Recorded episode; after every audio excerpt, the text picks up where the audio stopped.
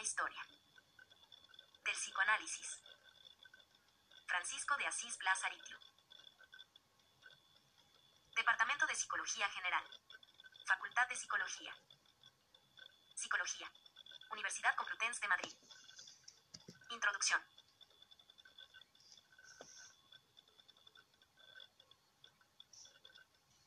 El psicoanálisis es, sin duda, uno de los fenómenos culturales más destacados de nuestro siglo. Ya el propio Freud, en su esquema del psicoanálisis, Freud 1968, volumen, atribuyó al concepto psicoanálisis tres significados diferentes, si bien complementarios. Un método de investigación psicológica, un método terapéutico y una teoría que contiene una serie de conocimientos psicológicos adquiridos por este método, que van constituyendo paulatinamente una disciplina científica. Freud se quedó ciertamente corto. El psicoanálisis significa mucho más que una teoría y un método clínico. Constituye una auténtica nueva cultura, una nueva forma de interpretar la realidad y de conocer al hombre. Su dimensión heurística ha sido aprovechada por la psicología, por la pedagogía, por la sociología, por la antropología, por el arte, por la literatura y hasta por la publicidad. La vulgarización de algunos de sus conceptos forman ya parte del patrimonio lingüístico de la cultura occidental. Asimismo, el psicoanálisis, ya desde tiempos de Freud, se fue configurando como una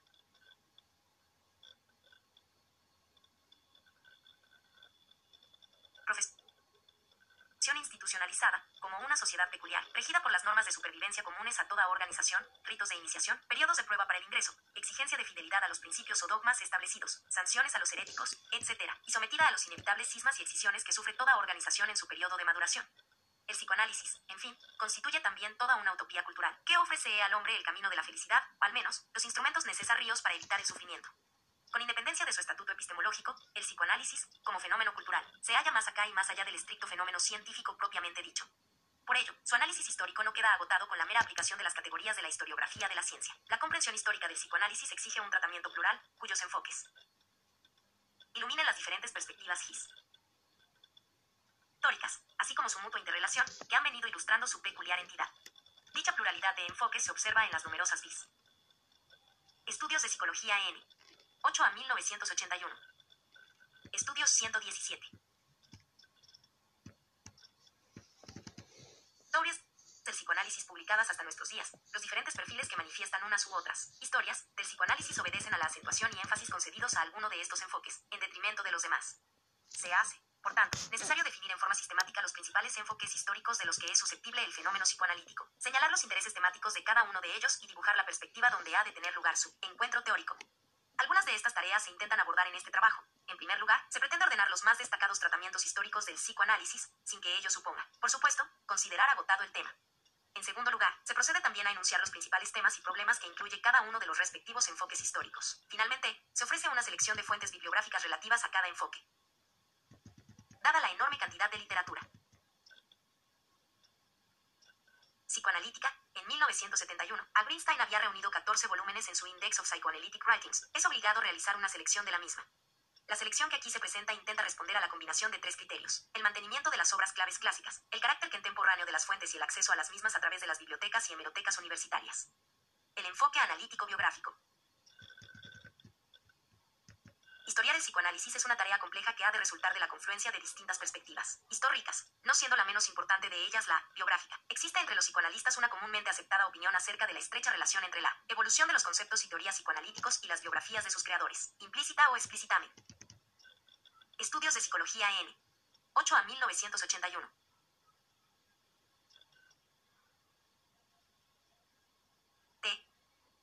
Numerosos historiadores del psicoanálisis. Jones, 1953 a 57. Thompson, 1950. Pratt, 1965. Alexander et al., 1966. Rosen, 1973 a 1978. Ansier, 1975. Robert, 1978. Clark, 1980. Se han interesado en destacar este fenómeno.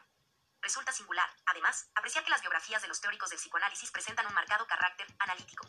En efecto, la historia del psicoanálisis, desde el enfoque analítico biográfico, sugiere que la evolución y el desarrollo de los conceptos y teorías psicoanalíticos obedecían no solo a una supuesta lógica interna, sino también y sobre todo a una compleja e irracional dinámica afectiva, que se fue creando entre los miembros de la inicialmente reducida familia psicoanalítica.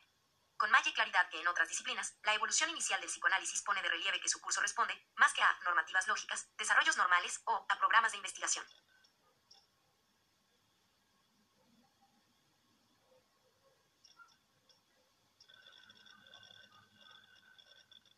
por la falsación a un conjunto. de intereses y conflictos de índole generalmente afectiva, las fidelidades, los celos, las dependencias, las defensas, las relaciones paterno-filiales, las culpabilidades, las agresiones, las rebeliones contra la autoridad, las sumisiones, las rupturas, los desengaños, etc., parecen ser los auténticos dinamismos que subyacen en la creación teórica aunque este fenómeno resalta de forma más pronunciada en la primera época, inevitablemente asociada a la polémica personalidad de Freud, no ha dejado de producirse tras la muerte del fundador del psicoanálisis. Baste citar, como ejemplos ilustrativos, el cisma de la Academia del Psicoanálisis de Chicago, de enfoque culturalista, iniciado en los años 40 y consumado en 1956, o la excisión en 1952 entre la lacaniana Escuela Freudiana de París y la Sociedad Psicoanalítica Fran. César. Es desde esta perspectiva analítico-biográfica desde donde la historia del psicoanálisis se resiste a ser inter. Retada exclusivamente por las categorías Rías de la historiografía de la ciencia. 118 estudios. La legitimidad o ilegitimidad de una nueva teoría, de una nueva incorporación conceptual o metodológica, no va a depender tanto de su validez intrínseca, de su grado de aplicabilidad o de su correspondencia con las expectativas teóricas creadas por los anteriores conceptos, sino de la correlación de fuerzas afectivas que existan en un momento dado. Así, por ejemplo, las veleidades de John, denunciadas ya en 1909 por Abraham y Jones, van a ser toleradas por Freud, quien ha depositado en él la esperanza de convertirlo en el apóstol del psicoanálisis ante el mundo gentil. Sin embargo, años más tarde 1914, el propio Freud no dudó en criticar implacablemente lo que Arios antes había considerado una aportación enriquecedora. CFR. Historia del movimiento psicoanalítico, 1914. Del mismo modo, mientras Adler fue expulsado 1911 por reivindicar una mayor atención al significado del yo, años más tarde Freud retorna el tema, en el yo y el ello, 1923 y a finales de los años 30 acoge Satis. Factorialmente la psicología precursora del yo de Paul Feder. Si bien es cierto que Steckel apoyó en cierta medida la postura independiente, ya que no la teórica, de Adler, parece que su expulsión también estuvo motivada en no pequeño grado por su enfrentamiento con Taust, favorito entonces de Freud. Asimismo, si hubo razones para expulsar a Silver en 1922 de la Sociedad Psicoanalítica, había muchas más para hacerlo con Sandor Ferenczi, y, sin embargo, durante nueve años, 1924 a 1933, Freud evitó romper con él. Su muerte 1933 liberó a Freud de tener que asumir esta dolorosa decisión. Podían seguir citándose multitud de anécdotas acerca de esta complicada madeja de pasiones y afectos que, de hecho, estaban vehiculando el devenir de algo que aspiraba a ser una disciplina científica. Royce, 1978. Los principales biógrafos de Freud no han tenido reparo alguno en destacar la trama afectiva que soportó él, nacimiento y crecimiento.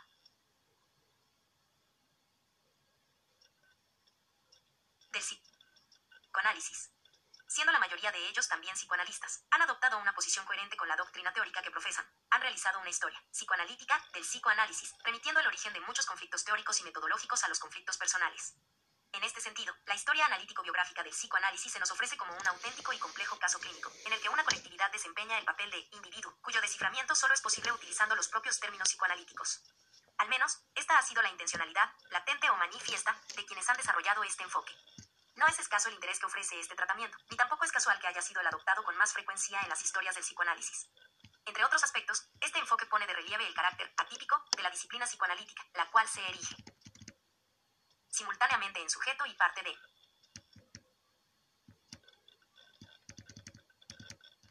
su evaluación histórica. Asimismo, corrobora la intuición básica de aquellos filósofos e historiadores de la ciencia, con Anson, Feyerabend, Dolmin, Echenstein, que se opusieron a la rigidez logicista del modelo neopositivista lógico. El psicoanálisis es una de las disciplinas donde más claramente se patentiza que el desarrollo, cambio, rectificación o incorporación de las teorías no responden meramente a la lógica interna de las mismas, sino también a las predisposiciones subjetivas de los teóricos y a motivaciones de índole extra o paracientífica, la sociopsicología de la ciencia. Cuniana encontraría aquí una expresión radicalizada, al quedar reducida a psicoanálisis de la ciencia. En cualquier caso, sea cual sea la orientación historiográfica que asuma en el futuro la historia del psicoanálisis, esta ya nunca podrá hacerse sin una obligada referencia biográfica a sus protagonistas.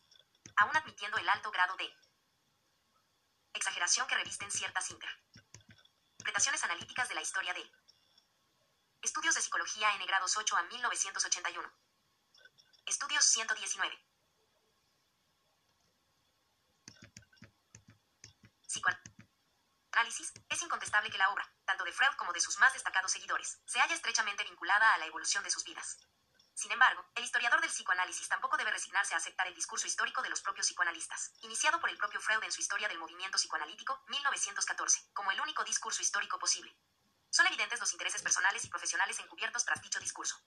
Pero ello tampoco ha de significar su total rechazo.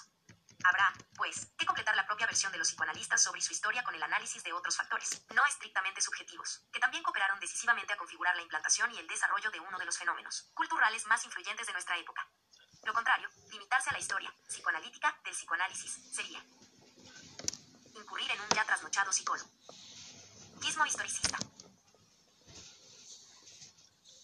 Por lo que respecta a las fuentes bibliográficas, hay que destacar, en PRI primer lugar, los trabajos pioneros del propio Freud, Historia del Movimiento Psicoanalítico 1914 y Autobiografía 1924, que, si bien resultan claramente incompletos debido a su fecha de publicación, son el verdadero punto de partida de este original enfoque, al que se conservarán fieles los historiadores psicoanalistas. La obra capital de este enfoque es, sin duda alguna, la de E. Jones, 1953 a 57, The Life and Work of Sigmund Freud, tres vols, en la que confluyen de forma singular tanto los valores heurísticos que ofrece la perspectiva analítico-biográfica, como sus inevitables limitaciones. Por una parte, Jones ha sabido relacionar con genial agudeza los diversos periodos de la vida privada de Freud con los periodos de su protección teórica, pero, por otra parte, Jones no ha ocultado su clara toma de posición ortodoxa, en ocasiones, proxy. Ma a la mistificación, a favor del fan. Estudios de Psicología N. 8 a 1981. Dador del psicoanálisis. Corresponden también a este enfoque, aunque ciertamente en un tono menos apasionado, los trabajos, entre otros, de Robert 1978, Rosen 1978, Freeman 1963, Sher 1972, Alexander y otros 1966, Ansia 1975, Brown 1963, Clark 1980, Rack 1965. Junto a estas personales versiones analítico-biográficas del desarrollo del psicoanálisis, el principal documento histórico que da cuerpo a este enfoque es la numerosa correspondencia escrita que mantuvo Freud con amigos y colaboradores a lo largo de su vida. Cartas a Freud, 1954,